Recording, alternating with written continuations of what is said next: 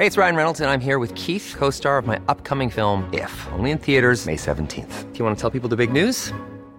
All right, I'll do. Sign up now and you'll get unlimited for $15 a month in six months of Paramount Plus Essential Plan on us. Mintmobile.com slash switch. Upfront payment of $45 equivalent to $15 per month. Unlimited over 40 gigabytes per month. Face lower speeds. Videos at 480p. Active Mint customers by 531.24 get six months of Paramount Plus Essential Plan. Auto renews after six months. Offer ends May 31st, 2024. Separate Paramount Plus registration required. Terms and conditions apply if rated PG.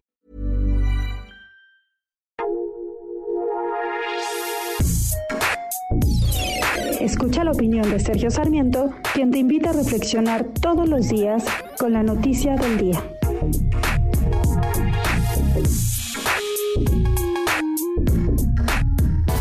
Presidente de la República le gusta descalificar a quienes piensan distinto que él.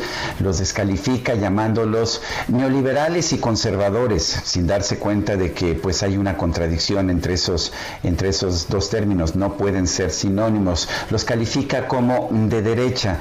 Pero ¿qué es un liberal y qué es un conservador?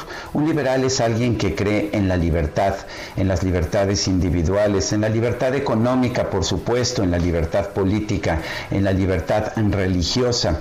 Eso es un liberal. Por eso yo me considero liberal y por supuesto que objeto fuertemente a que el presidente me considere de derecha o conservador.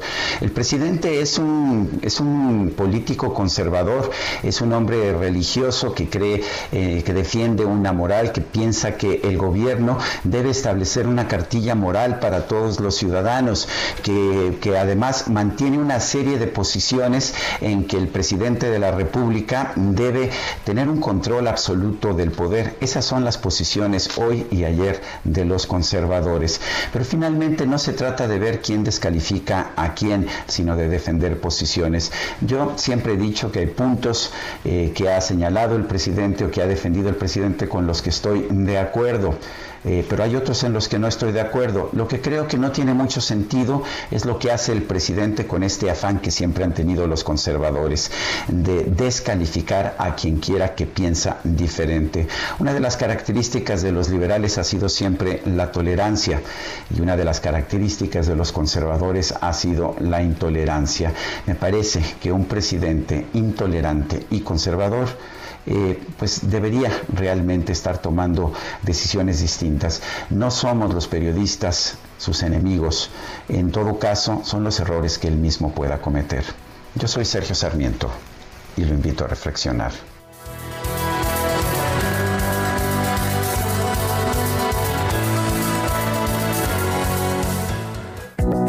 Café Punta del Cielo, el gran café de México, presentó.